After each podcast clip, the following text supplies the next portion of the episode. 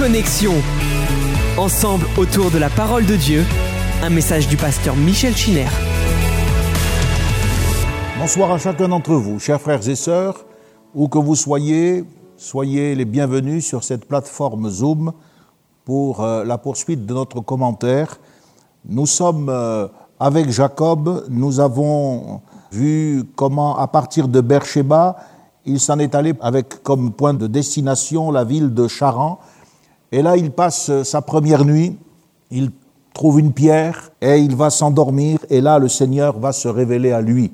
Ce soir, nous allons partager cette vision de l'échelle, essayer de comprendre qu'est-ce que Dieu nous dit. On a bien compris, évidemment, que derrière euh, les attitudes purement humaines, physiques, de cet homme, il y a une révélation de la pensée de Dieu.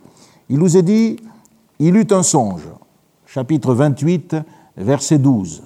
Et voici une échelle était appuyée sur la terre et son sommet touchait au ciel, et voici les anges de Dieu montaient et descendaient par cette échelle. Et voici l'Éternel se tenait au-dessus d'elle, et il dit, Je suis l'Éternel, le Dieu d'Abraham ton père, le Dieu d'Isaac. La terre sur laquelle tu es couché, je la donnerai à toi et à ta postérité. Ta postérité sera comme la poussière de la terre. Tu t'étendras à l'Occident et à l'Orient, au septentrion et au Midi, et toutes les familles de la terre seront bénies en toi et en ta postérité. Voici, je suis avec toi, et je te garderai partout où tu iras, et je te ramènerai dans ce pays car je ne t'abandonnerai point que je n'ai exécuté ce que je te dis. Jacob s'éveilla de son sommeil, et il dit certainement l'Éternel est en ce lieu, et moi je ne le savais pas. Il eut peur et dit que ce lieu est redoutable. C'est ici la maison de Dieu, c'est ici la porte des cieux. Jacob se leva de bon matin, il prit la pierre dont il avait fait son chevet, il la dressa pour monument, il y versa de l'huile, et il donna à ce lieu le nom de Bethel, mais la ville s'appelait auparavant Luz. Jacob fit un vœu en disant, Si Dieu est avec moi, s'il me garde pendant ce voyage que je fais, s'il me donne du pain à manger, des habits pour me vêtir, et si je retourne en paix à la maison de mon Père, alors l'Éternel sera mon Dieu. Cette pierre que j'ai dressée pour monument sera la maison de Dieu, et je te donnerai la dîme de tout ce que tu me donneras. Et Jacob nous dit l'Écriture, chapitre 29, se mit en marche et s'en alla au pays des fils de l'Orient. Il regarda, et voici, il y avait un puits dans les champs, et à côté de ce puits, il y avait trois troupeaux de brebis qui se reposaient, car c'était à ce puits qu'on abreuvait les troupeaux, et la pierre sur l'ouverture du puits était grande. Tous les troupeaux se rassemblaient là. On roulait la pierre de dessus l'ouverture du puits, on abreuvait les troupeaux, et on remettait la pierre à sa place sur l'ouverture du puits. Amen. On arrête notre lecture ici et je pourrais dire dans un premier temps que toute l'histoire du salut, c'est-à-dire l'histoire des relations entre Dieu et l'humanité perdue, peut se résumer à ces manifestations que l'on peut associer à des descentes, le songe de l'échelle, l'histoire des descentes successives de Dieu vers l'homme, et cela jusqu'à l'incarnation de Jésus-Christ qui est, eh bien, euh, je dirais, l'apogée de cette descente. Puisque là, pendant 33 ans, le Fils de Dieu, incarné dans une chair semblable à la nôtre, Dieu lui-même, donc, a habité parmi nous, plein de grâce et plein de vérité. Alors, c'est l'histoire des descentes, mais c'est aussi l'histoire de l'ensemble des étapes des progrès des patriarches qui euh, s'élèvent marche après marche, plan après plan, dans l'expérience du salut. La première réaction de Jacob a été l'effroi. Il a eu peur. La présence de Dieu est impressionnante. Et ce lieu est devenu pour Jacob Bethel, c'est-à-dire la maison de Dieu, la porte qui lui ouvre le ciel. Nous savons, nous, qui avons parcouru les textes du Nouveau Testament, que c'est Jésus. Jésus qui a affirmé, je suis la porte. Nul ne vient au Père s'il ne passe par moi. Aujourd'hui, on entend des prédicateurs et beaucoup de chrétiens adoptent cette attitude, une relation avec Dieu sans l'Église. Quelquefois, on parle de l'Église universelle. Enfin, si vous avez un souci, si vous avez un problème, si vous avez besoin de prière, je peux vous dire que ce n'est pas l'Église universelle qui va intervenir. L'Église locale est une réalité biblique. C'est une idée de Dieu. L'apôtre Paul parle de l'Église qui est à Corinthe. Il parle de l'Église de Dieu qui est à Éphèse, etc., etc. Pour un pécheur comme Jacob, la maison de Dieu peut être à la fois un sujet de crainte parce que c'est un lieu de révélation. Et la Bible dit que la révélation de tes paroles est claire. Et la première chose que cette lumière met en évidence, c'est le cœur tortueux, c'est le péché qui anime l'être humain. Mais la maison de Dieu, c'est aussi une raison d'espérer, la porte du ciel, parce que c'est le lieu où se transmet une promesse. Bethel est donc un véritable pas, un pas réel, authentique, dans la communion avec Dieu.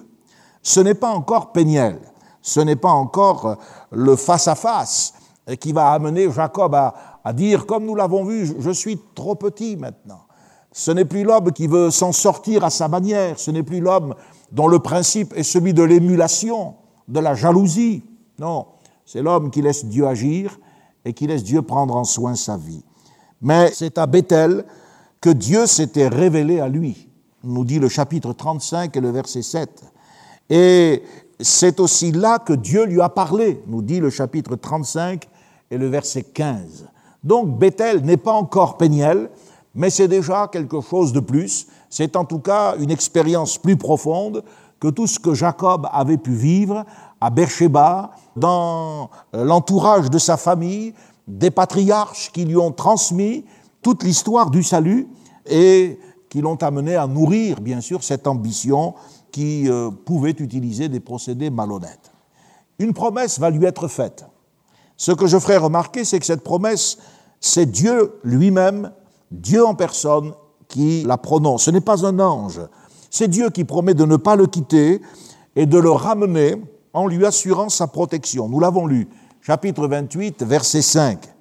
Donc c'est intéressant de voir comment Dieu est présent dans les grands moments de notre existence, dans les grands carrefours de notre petite histoire. Au moment où il quitte tous les siens, Dieu lui dit, je ne te quitterai point. Au moment où il part sans savoir qui il va rencontrer, Dieu lui affirme, je te garderai partout où tu iras. Et au même moment où il s'éloigne de la terre promise, eh bien Dieu lui confirme, je te ramènerai dans ce pays.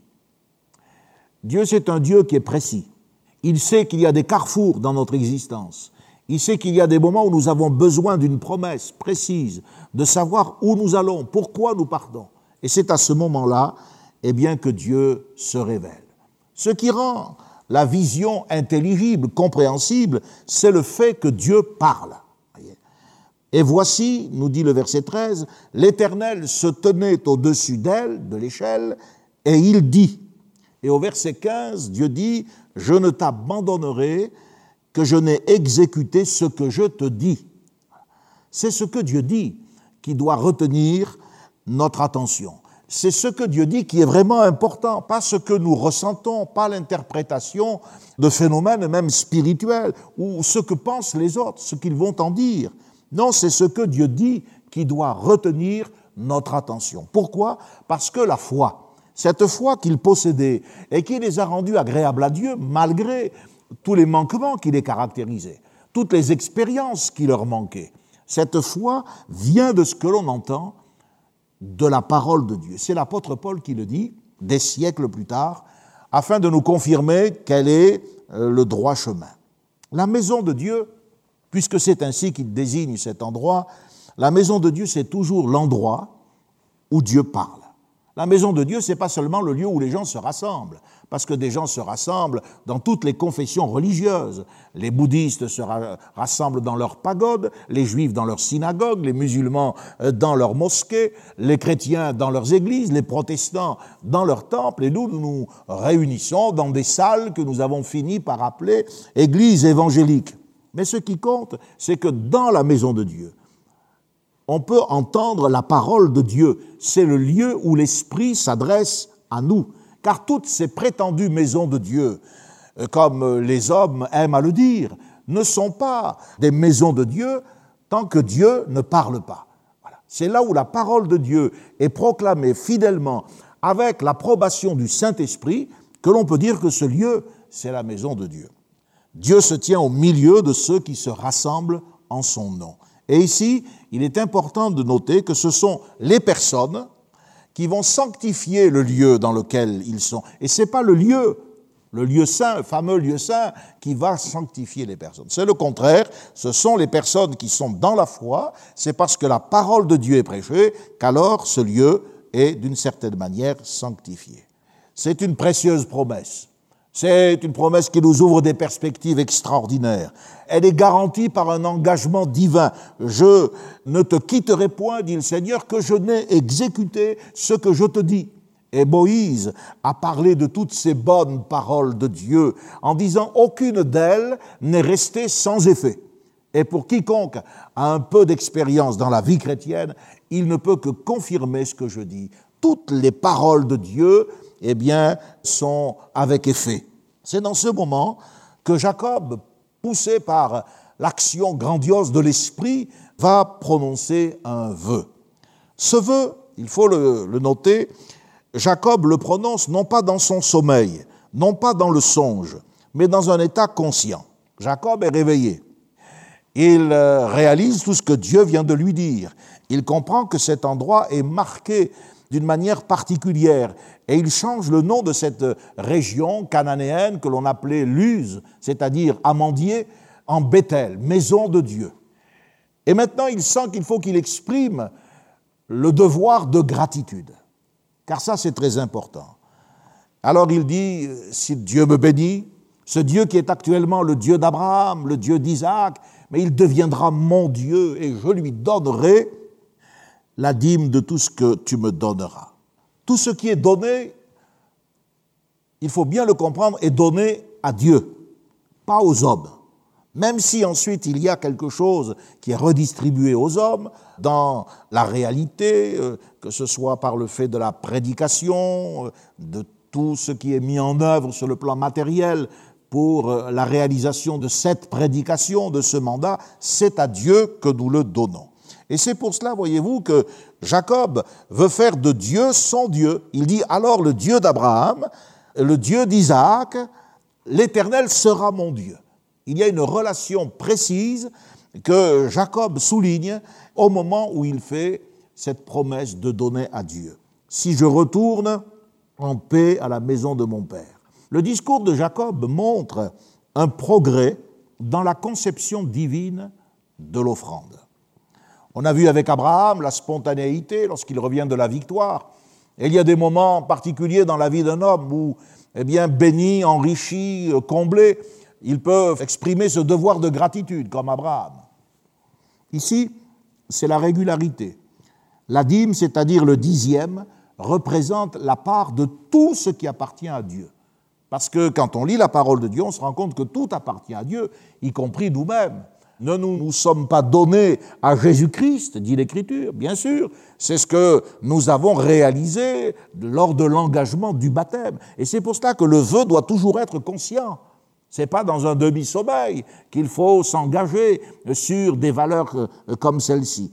Tout appartient à Dieu. Notre vie, notre temps, nos années, nos richesses, euh, nos enfants lui appartiennent. Jacob, c'est l'homme qui ouvre son cœur. Dans ce moment, pour la première fois, il ouvre son cœur.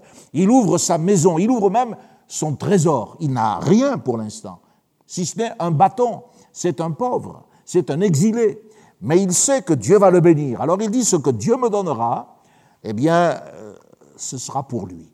C'est déjà en quelque sorte cet esprit de famille, l'esprit d'adoption, qui fait que nous pouvons nous écrier Abba Père. Il y a des gens, bien sûr, qui sont très forts pour crier Abba Père, mais ils n'ont pas l'esprit de la maison, n'ont pas l'esprit de famille, en ce sens qu'ils participent peu aux efforts de l'Église, euh, les questions euh, de l'offrande, de l'investissement, de l'engagement c'est charnel pour eux qui sont si spirituels. Mais les hommes vraiment spirituels ont compris que l'œuvre de Dieu avait besoin d'être soutenue. Ainsi, nous voyons un progrès dans la foi et dans euh, la sensibilité au travers de ce vœu que Jacob a fait de donner au Seigneur une partie de ses biens. Quelles sont les leçons de cette échelle? En hébreu, le mot c'est shulam, qui désigne davantage un escalier, un escalier construit, plutôt qu'une échelle euh, type euh, échelle de meunier, telle qu'on l'imagine. Donc avec cet escalier qui semble être voyez, un escalier en pierre, un escalier bâti, on a déjà un petit peu un écho de ce que l'homme avait tenté de bâtir à l'époque de la construction de la tour de Babel. Dieu a écarté définitivement ce projet parce que son projet, c'était justement cette échelle de Jacob. Donc cet escalier nous parle des relations, des relations que Dieu veut entretenir avec les siens. Il y a des révélations, il y a des visions, il y a des promesses. La Bible dit, toutes ces choses descendent d'en haut du Père des Lumières. C'est dans l'épître de Jacques. Et puis, il y a les soupirs, il y a les, les engagements, les vœux, les confessions, les prières, les actions de grâce qui, elles, montent vers Dieu. Voyez Selon ce qui est écrit, si vous êtes ressuscité avec Christ, cherchez les choses d'en haut, affectionnez-vous aux choses d'en haut et non à celles qui sont sur la terre. Ça, c'est la première leçon de l'échelle. Voilà. C'est l'image des relations que Dieu veut entretenir avec son peuple. L'échelle évoque maintenant très précisément la providence divine. Cette providence qui va veiller sur euh, Jacob est visiblement exprimée par le ministère des anges. Les anges prennent leurs ordres en haut de l'échelle, là où se tient le Seigneur, et ils descendent les exécuter sur terre. Ce sont des esprits actifs. Contrairement à cette béatitude que l'on imagine, euh, cette espèce d'état semi-inconscient qui serait le leur dans le ciel. C'est absolument faux. Avec le livre de la Genèse, on voit se découvrir le monde angélique. Au chapitre 2, nous avions les chérubins avec l'épée qui tournoyait pour interdire l'accès du Jardin d'Éden. Au chapitre 18, on a vu euh, cet ange spécial qui est l'ange de l'Éternel. Il était là avec euh, deux anges et il a parlé, il a conversé, il a mangé avec Abraham juste avant la destruction de Sodome et de Gomorre. Ici, nous voyons les anges de Dieu qui montent et qui descendent. Alors c'est, quelque chose qui mérite d'être relevé parce que d'habitude, dans la Bible, les anges sont présentés comme se déplaçant d'un vol rapide. Dans Daniel au chapitre 9 et au verset 21, le prophète dit, mais je vis l'homme Gabriel, c'est un ange, venir vers moi d'un vol rapide. Ici, il semble qu'il gravisse tout simplement et qu'il descende également les marches de, de cet escalier. Ce sont donc des esprits qui sont en pleine activité. L'apôtre nous dit dans l'Épître aux Hébreux, ne sont-ils pas tous des esprits au service de Dieu, envoyés pour exercer un ministère en faveur de ceux qui doivent hériter du salut Si Jacob a vu tout cela en songe, cela ne signifie pas que c'est irréel. Le ciel n'est pas un rêve. D'ailleurs, l'homme est destiné au ciel. Et par cet escalier, Dieu l'y invite à commencer par faire monter des prières, des intercessions, des supplications. Et puis Dieu qui se propose d'intervenir, de le bénir, de le secourir jusqu'au jour où, eh bien, il y entrera dans ce séjour des anges.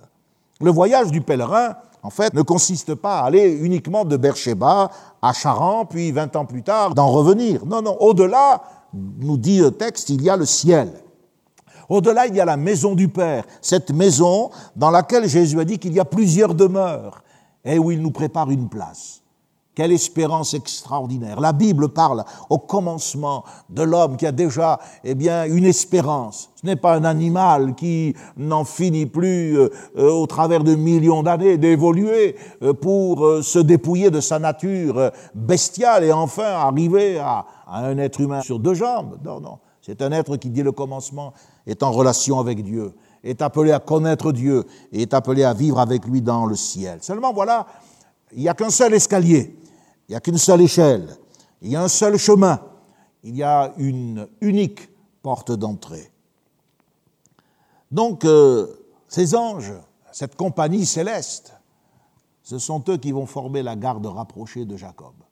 Dieu lui dit, tu vois, tu t'en vas, mais je donnerai des ordres à ton sujet. Et ça n'arrêtera pas. Il y aura une activité entre le ciel et la terre. Je veillerai sur toi. Daniel, le prophète, a vu le trône de Dieu supporté par des roues, un peu comme Ézéchiel, le char de Dieu, ce que euh, en hébreu c'est le merkaba, c'est-à-dire le, le chariot divin, supporté par des roues qui étaient comme un feu ardent. Et il dira ceci, Daniel chapitre 7, verset 10, Mille milliers d'anges le servaient et dix mille millions se tenaient en sa présence. Eh bien, ce sont ces mille milliers, ces dix mille millions qui sont à la disposition du patriarche, puis euh, du peuple d'Israël dans toute son histoire, et de l'Église, et du peuple de Dieu jusqu'au retour de Jésus. Ces anges sont donc le reflet d'un monde, d'un monde différent du monde sensible, dans lequel nous vivons ce monde matériel. C'est un monde dans les cieux comme il y a un monde sur la terre. Le monde dans lequel Dieu se tient. Ce monde dans lequel Dieu a établi son trône. Car il est dit, l'Éternel a établi son trône dans les cieux. Et c'est du haut de ce ciel que Dieu s'adresse à nous, qu'il nous fait ses promesses et qu'il nous assure sa présence. Il n'y a pas seulement l'échelle, souvent les gens parlent de l'échelle de Jacob, il n'y a pas seulement que cet escalier, que ces anges, mais en haut, il y a Dieu. Et ce Dieu parle, et ce Dieu fait des promesses. Alors n'oubliez pas que si Jacob a vu ces choses en songe, ça n'en est pas moins des réalités. Le ciel n'est pas un rêve. L'homme est destiné à aller au ciel. Il nous est dit à propos de Jésus que lorsque les anges sont venus et qu'ils ont prévenu les bergers, eh bien, après leur avoir dit ces choses, les anges repartirent au ciel. Voyez, c'est cette échelle, c'est cet escalier. Quand on lit la vie de Jacob au chapitre 32 du livre de la Genèse, on va voir que Jacob va faire une expérience particulière avec les anges. Il est dit, Jacob poursuivait son chemin et des anges de Dieu le rencontrèrent. En les voyant, Jacob dit, c'est le camp de Dieu. Et il donna à ce lieu le nom de Mahanaïm, ce qui signifie, eh bien, deux camps. Il y avait le sien et il y avait le camp de Dieu. Des anges qui campent. Vous imaginez, euh, comme une armée, euh, la régularité des emplacements, l'ordre, car l'ordre, c'est la, c'est la loi des cieux. C'est la première loi du ciel. Dieu, c'est un Dieu d'ordre. Et l'Église doit, sur la terre, euh, eh bien, travailler à refléter cet ordre, cette discipline. Ce n'est peut-être pas l'ordre du cimetière, fort heureusement, mais c'est quand même l'ordre de cette armée qui est organisée, qui est prête à intervenir sur les ordres de son divin chef. L'ange de l'Éternel, nous dit la Bible dans le psaume 34, campe autour de ceux qui le craignent et il les arrache au danger. C'est une promesse qui était vraie pour Jacob, mais qui l'est aussi pour nous. Au moment où Jacob va rencontrer Ésaü, au chapitre 32, le texte que je viens de lire, Ésaü vient avec 400 hommes, on sait très bien que ses intentions ne sont pas bienveillantes ni pacifiques. Voyez il vient pour en finir avec Jacob, pour mettre à exécution la promesse qu'il avait faite 20 ans plus tôt. Mais parce que Jacob va rencontrer Dieu, et parce que Jacob va accepter de se laisser enfin faire, de se laisser vaincre, eh bien Dieu prend les choses en main. Quand Jacob cesse de vouloir contrôler la situation, Dieu montre qu'il la contrôle parfaitement. Et en une nuit, en une nuit, Dieu va changer l'état d'esprit d'Ésaü. La preuve, c'est que quand Ésaü va le voir avec ses 400 guerriers, il va l'embrasser ils vont se mettre à pleurer tous les deux. Et ce n'est pas du tout ce qu'il avait même prévu de faire. Il a dû se demander comment il en était arrivé là. Dieu, c'est un Dieu souverain. Le camp de Dieu, c'est quand même extraordinaire. Quand on croit ce que la Bible dit, eh bien, il y a eu un moment où une compagnie d'anges, d'êtres célestes, s'est installée sur la terre. Il est question dans l'Épître aux Hébreux, au chapitre 12, verset 22, il est dit des myriades qui forment le cœur des anges. Donc il y a des anges qui sont affectés au chant. Une myriade, qu'est-ce que c'est? Dans le système euh, décimal grec, ça représente 10 à la puissance 4. Donc une myriade, c'est 10 000, 10 000 individus. 10 000 hommes si c'est une myriade d'hommes, 10 000 anges si c'est une myriade d'anges. Et dans le langage courant, ça a fini par devenir une quantité innombrable, indéfinie, des myriades. Mais au départ, c'est au minimum dix mille. Or, la Bible dit qu'il y a des myriades, au pluriel, qui forment le cœur des anges. Vous imaginez ce que cela représente dans le ciel, comme euh, accompagnement musical, comme euh, cantique à la gloire de Dieu. Ils sont des myriades, mais ils sont aussi constitués en légions. Quand Jésus a lutté pour nous, euh, avant de donner sa vie, et que Pierre essayait de le défendre en se débattant pitoyablement avec son épée, Jésus lui dit, ne crois-tu pas que j'aurais pu invoquer mon Père, qui m'aurait donné à l'instant plus de douze légions d'anges plus de douze légions d'anges. Ce chiffre 12 est quand même révélateur. Douze tribus, douze patriarches, douze apôtres. C'est le chiffre de l'organisation du gouvernement divin. Une légion d'anges par tribu. 10 000 anges, euh, 4600 euh, anges, parce qu'une légion, c'est moins qu'une myriade. Enfin, c'est quand même important. Voyez, c'est quand même important. À Pilate, Jésus un jour a déclaré quand euh, Pilate discutait avec lui, euh, mais tu es roi, comment se fait-il que tu sois dans cet état? Et Jésus lui dit, mais si mon royaume était de ce monde, mes serviteurs auraient combattu pour moi afin que je ne sois pas livré aux Juifs. Mes serviteurs. Ces serviteurs, ce ne sont pas les, douze apôtres qui sont là. Hein. non, ces serviteurs, ce sont les anges qui exécutent sa volonté.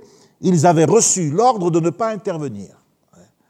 S'ils n'ont pas combattu pour lui, eh bien, l'Écriture nous dit que c'est parce que le Seigneur Jésus devait être seul dans cette bataille contre le péché. Un seul ange, un seul est venu le fortifier dans son agonie à Gethsemane. Mais néanmoins, la Bible dit que les anges sont envoyés afin d'exercer un ministère en notre faveur.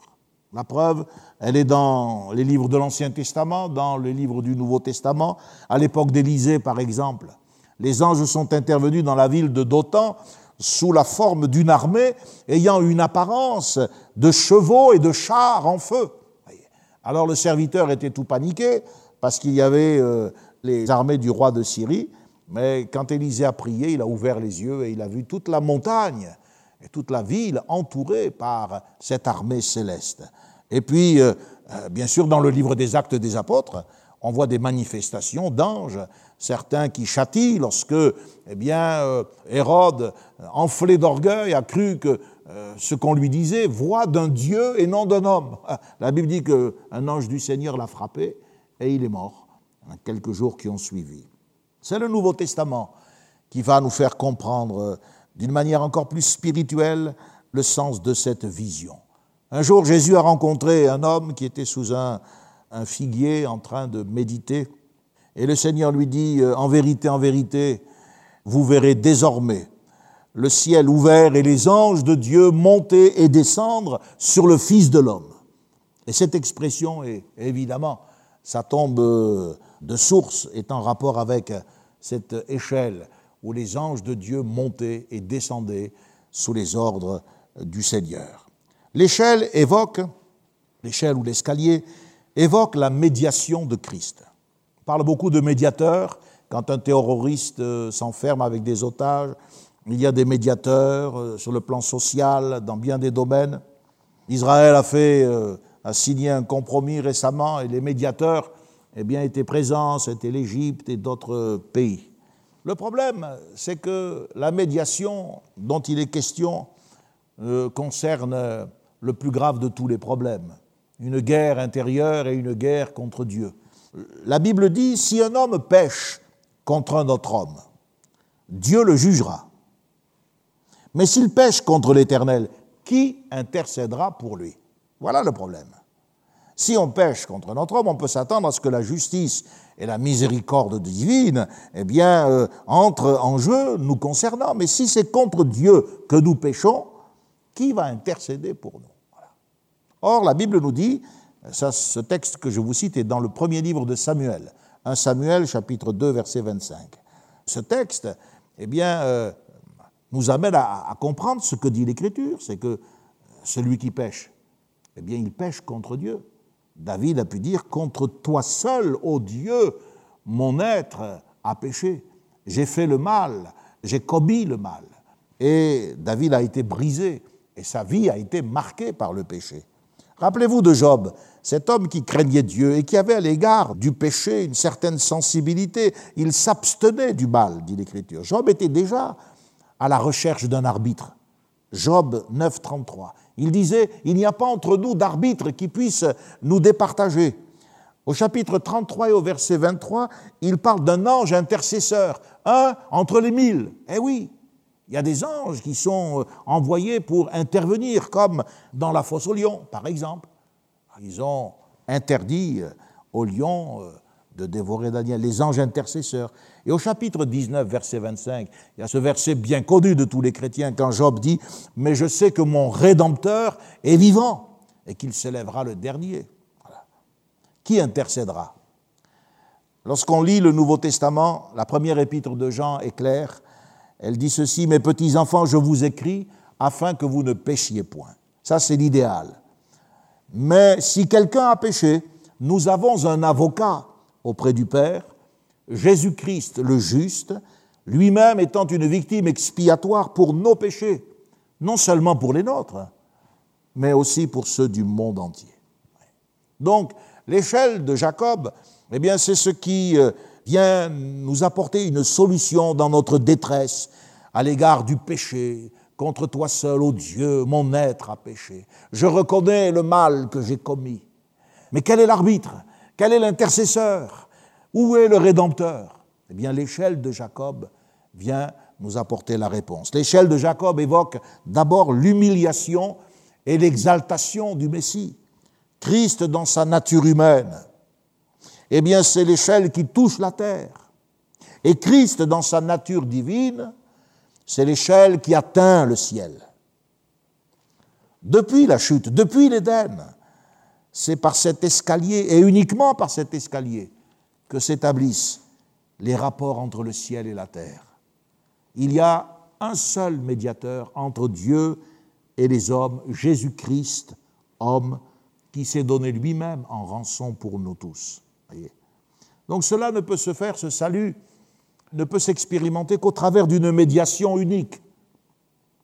C'est pour cela qu'il y a quelque chose d'exclusif dans l'Évangile. L'Évangile n'est pas une vérité à côté d'autres vérités, comme disait il y a quelques années Jean-Paul II, ce sont des semences de vérité qui sont dans les religions. Non, ce sont des mensonges. Et souvent, ce sont des mensonges blasphématoires. Voyez On ne peut pas s'approcher de Dieu par la méditation transcendantale le bouddhisme qui nous propose une voie royale, eh bien, euh, ne nous amène qu'à une impasse. Euh, les religions ne peuvent pas nous libérer de la culpabilité du péché. Et personne ne peut nous donner ici-bas une assurance que nous serons sauvés, sauf le médiateur. Le médiateur, c'est celui qui permet aux pécheurs de s'approcher de Dieu, mais aussi de se maintenir dans la présence de Dieu. Et laissez-moi vous dire qu'il n'y a personne personne qui puisse être comparé au Seigneur Jésus en tant que médiateur. Sa connaissance du cœur humain est parfaite. Son expérience de nos besoins est parfaite. Il est venu dans une chair semblable à la nôtre. Il a été tenté comme nous en toutes choses. Son amour pour chacun de nous, pour le plus vil des pécheurs, a été manifesté à la croix. Et puis, il n'a pas simplement qu'aimé, car il y a beaucoup de gens qui ont aimé, mais il a manifesté la plénitude de sa divinité. Tout cela, ça fait de lui le sauveur idéal. Il peut nous comprendre, il nous aime, il connaît notre cœur, les combats que nous menons, et puis surtout, il est Dieu. Et parce qu'il est Dieu, il peut intervenir. J'aime ce beau cantique que nous chantons régulièrement, quel ami fidèle et tendre nous avons en Jésus-Christ. Il est prêt à nous défendre.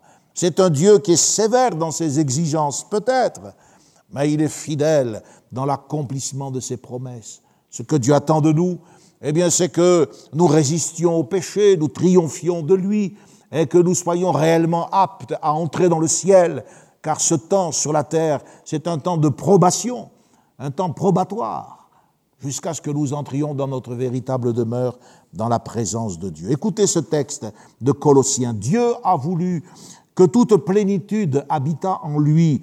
Il a voulu par lui réconcilier avec lui-même tout ce qui est sur la terre, tant ce qui est sur la terre que ce qui est dans les cieux, en faisant la paix par lui, par le sang de la croix.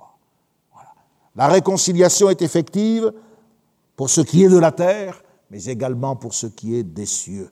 Jésus est le seul qui puisse remplir les conditions requises pour nous réconcilier avec Dieu. Il est devenu homme pour euh, que le Dieu vivant et vrai, ce Dieu inaccessible, puisse euh, devenir accessible à tous. Ça, c'est, c'est la médiation. Il est devenu homme afin de se donner lui-même en rançon pour tous nos péchés. Ça, c'est la propitiation. Dieu devient propice parce que le sang a été versé.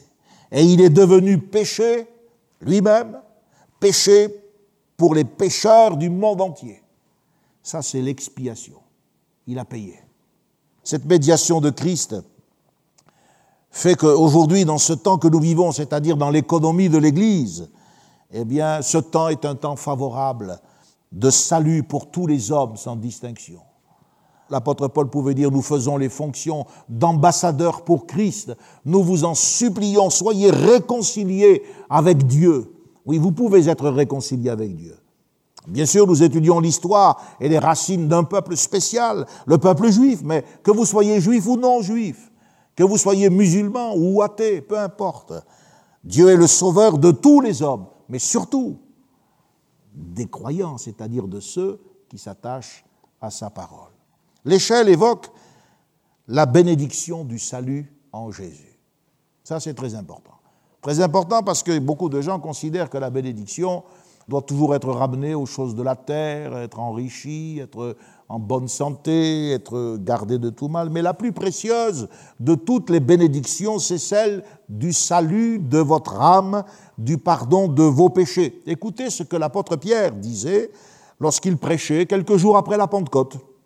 Il disait, c'est à vous, il s'adressait aux Juifs, c'est à vous, premièrement, que Dieu, ayant suscité son serviteur, l'a envoyé pour vous bénir, pour vous bénir, en vous détournant chacun de vos iniquités. Il n'a pas dit, il l'a envoyé pour vous bénir afin que vous soyez enrichis, comme certains le croient aujourd'hui, bêtement d'ailleurs. Il n'a pas dit euh, euh, vous bénir afin que vous soyez guéris de toutes vos maladies. Non, vous bénir en détournant chacun de vous de ses iniquités. C'est dans le livre des Actes des Apôtres au chapitre 3, au verset 26. Lisez aussi le verset 25, vous verrez. Alors, la bénédiction du salut, c'est clair, c'est une bénédiction universelle. Il s'agit bien, nous dit le texte de la Genèse, de toutes les familles de la terre. Et Dieu est très précis puisqu'il va parler de l'amplitude. Hein, il va parler de l'amplitude de cette bénédiction. Il dit, ta postérité s'étendra à l'Occident, à l'Orient, au Septentrion et au Midi. Et toutes les familles de la terre seront bénies en toi. Les quatre points cardinaux sont évoqués. L'ouest, l'est, le nord et le midi. C'est une postérité universelle qui est disséminée dans le monde entier. Et pour cause, la Bible dit que Dieu veut que tous les hommes soient sauvés par cette bénédiction. Il s'agit d'une bénédiction universelle. Personne n'est exclu. Toutes les familles de la terre sont appelées au salut. Alors on entend souvent des, des croyants dire le salut vient des juifs. C'est vrai, puisque les patriarches ont été les racines du peuple élu. L'histoire que la Bible nous rapporte est celle du peuple élu. Le Messie est un descendant de David, un fils d'Abraham. Les apôtres étaient juifs aussi. Mais si le salut vient des juifs, il n'est pas limité qu'aux juifs.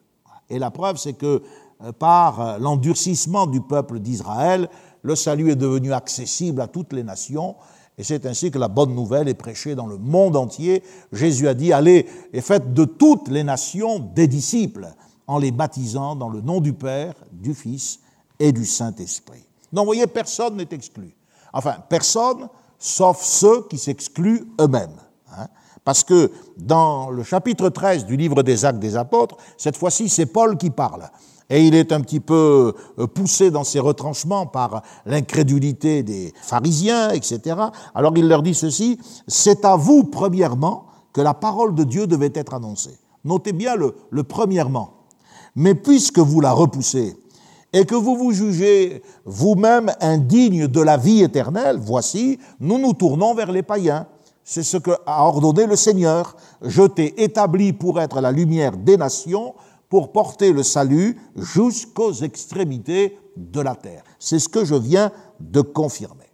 Donc lorsque l'apôtre Paul eh bien, euh, parle de cette manière, il montre que Dieu n'a pas été pris de court par le rejet du Seigneur Jésus par le peuple élu, car ce temps eh bien, devait correspondre à un temps de brisement pour Israël, un peu comme cette lutte qui a amené Jacob au brisement dans son être intérieur à Péniel. Mais c'était aussi la grande parenthèse de l'Église, ce temps qui dure encore, qui est le temps des nations, c'est-à-dire que maintenant la priorité est pour le salut des nations, de façon à ce que juifs et grecs participent tous à un seul et même corps.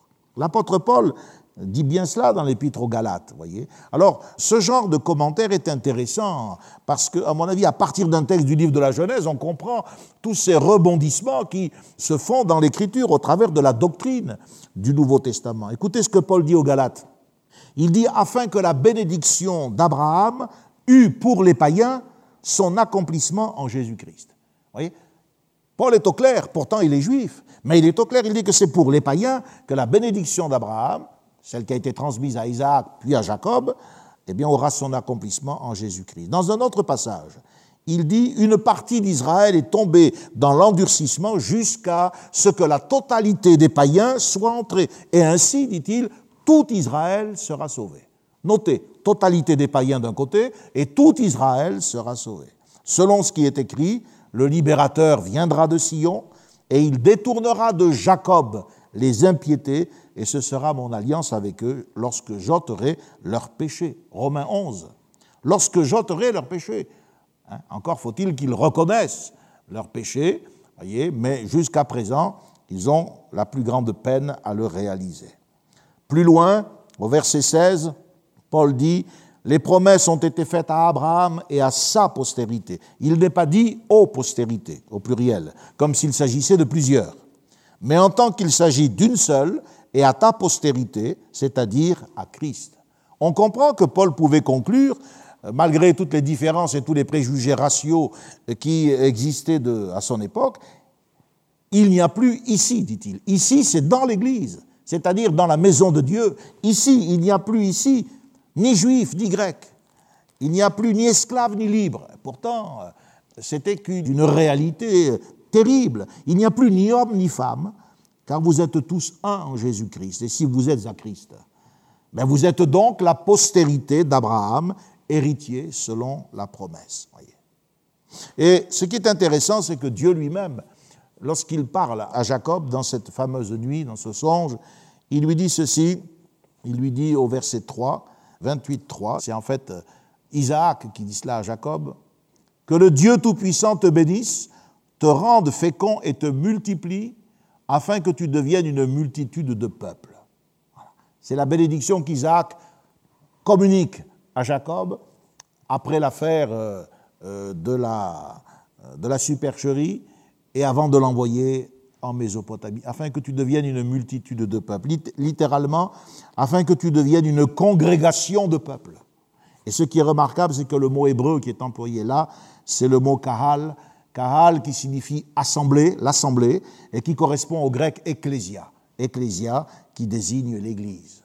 La porte des cieux, c'est le lieu de rendez-vous des habitants du monde supérieur et céleste, c'est le lieu où la parole de Dieu est prêchée, mais c'est le lieu où sont rassemblés les hommes et les femmes, quelles que soient leurs origines, qui ont été appelés hors d'eux. C'est le sens de ecclésia.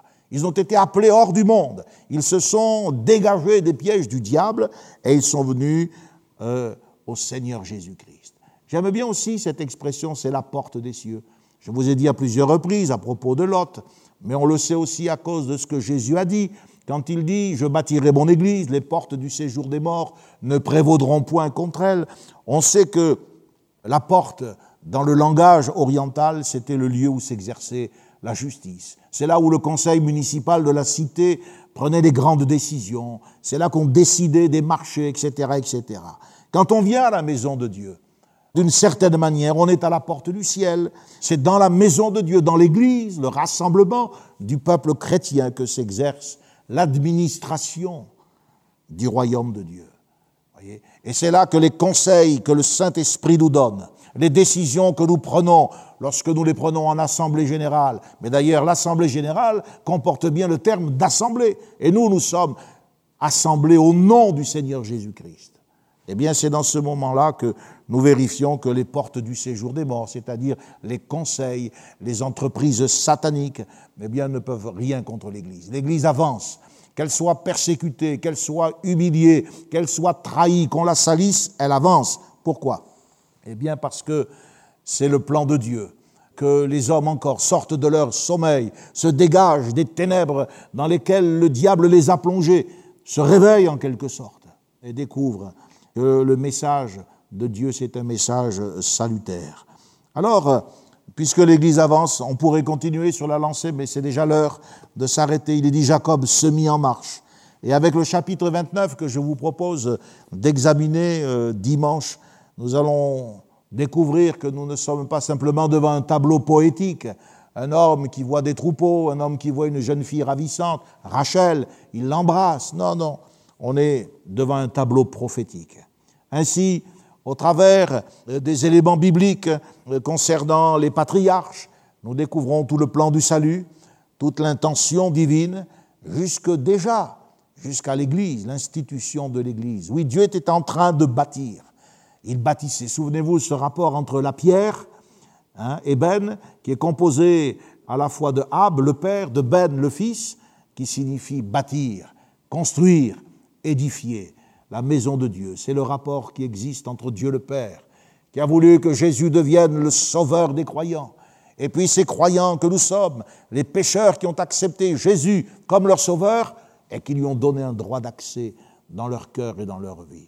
Si ces paroles, eh bien, vous intéressent, que Dieu vous bénisse, méditez-les, soyez reconnaissants réalisez le prix qui a été payé. Vous aussi, soyez comme euh, Jacob, quelqu'un d'engagé fidèlement envers Dieu. Dieu sera mon Dieu. Vous lui appartenez. Il est à vous et vous êtes à lui. Comme disait le Cantique des Cantiques, mon bien-aimé est à moi et moi je suis à lui. Que Dieu soit glorifié. Je suis euh, euh, enthousiasmé de voir que dans ce livre qui part des origines, du commencement, ce livre qui nous transporte dans un monde que nous n'avons jamais connu, si différent de nous. Déjà, il est question des choses qui nous concernent, de l'Église, du Saint-Esprit et de la volonté de Dieu de faire de nous ses enfants dans l'éternité. Prions si vous le voulez bien, et ensuite nous nous séparerons. Nous te remercions Seigneur pour ta parole. Nous te rendons grâce pour la vérité qu'elle nous révèle. Ce qui est important, en effet, ce n'est pas tant les visions que les hommes peuvent imaginer, mais c'est le fait que dans cette vision spécifique, tu as parlé. Et en parlant, Seigneur, tu nous as donné l'intelligence de ton plan. Merci pour ce monde euh, différent du monde d'ici-bas, le monde où les anges euh, prennent euh, leurs ordres de ta bouche et viennent les exécuter en faveur des élus de l'Église.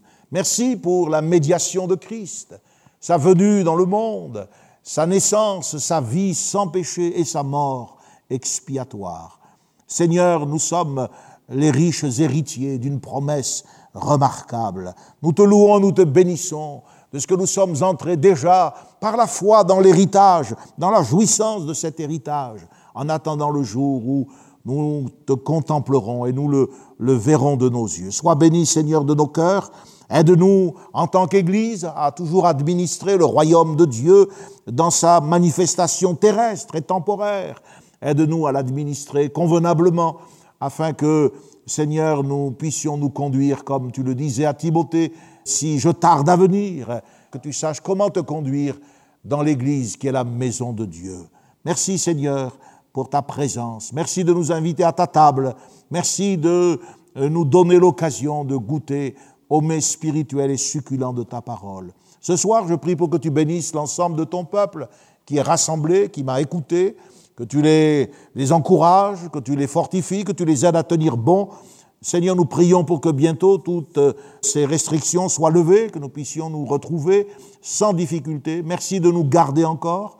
de bénir nos vieillards, nos âgés, nos plus jeunes, dans le nom puissant de Jésus. Nous t'invoquons, nous te le demandons, et nous nous attendons à toi pour cela. Merci Seigneur, et à toi soit toute la gloire, dans le nom de ton Fils. Amen. Amen. Connexion. Ensemble autour de la parole de Dieu, un message du pasteur Michel Chiner.